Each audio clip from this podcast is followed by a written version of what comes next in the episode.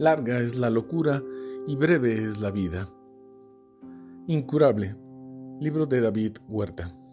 Se trata de un poema extenso dividido en nueve capítulos que despliega una visión amplia del lenguaje.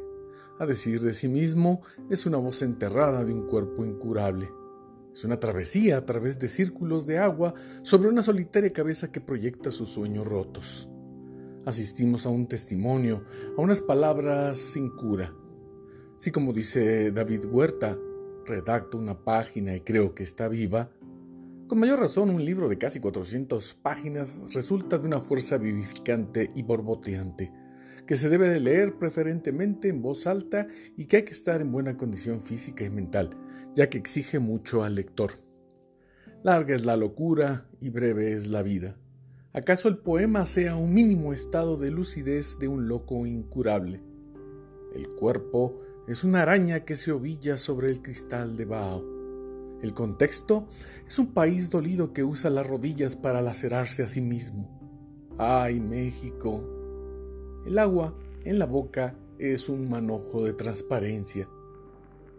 Asegura que donde fluye la danza, fluyen los demonios. Huerta describe el contexto torciéndose como una irremediable mandrágora de alguna antigua litografía y el ácido nos prepara para el grabado en acero que hemos querido ser, ay, la posteridad. Incurable es un ascenso a una locura sin edificaciones místicas. Es la piedra de la locura que asciende por el ojo de la tormenta. Aterriza en la rosa, en el jardín, en el universo. Son abundantes las preguntas. Es un alma atormentada que sabe que no tendrá remedio. A diferencia de Muerte sin fin, el otro gran poema mexicano del siglo XX, en ah, Incurable, Dios es solo una metáfora. A lo largo del poema se percibe esa ausencia que en Gorostiza es remanso y guía.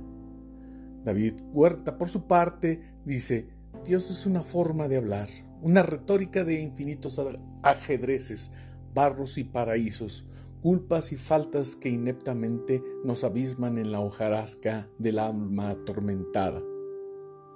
Sugiero, digo, la lectura en voz alta.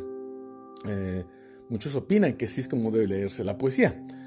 Eh, es un ejercicio sin dique, una cascada del idioma, un torrente de preguntas donde algunas encuentran respuestas y otras no. Pero en incurable, ya lo sabemos, no hay remedio por lo tanto, solo queda fluir y disfrutar cuando se pueda. Creo. Incurable, David Huerta. Ediciones Era, México, 1987.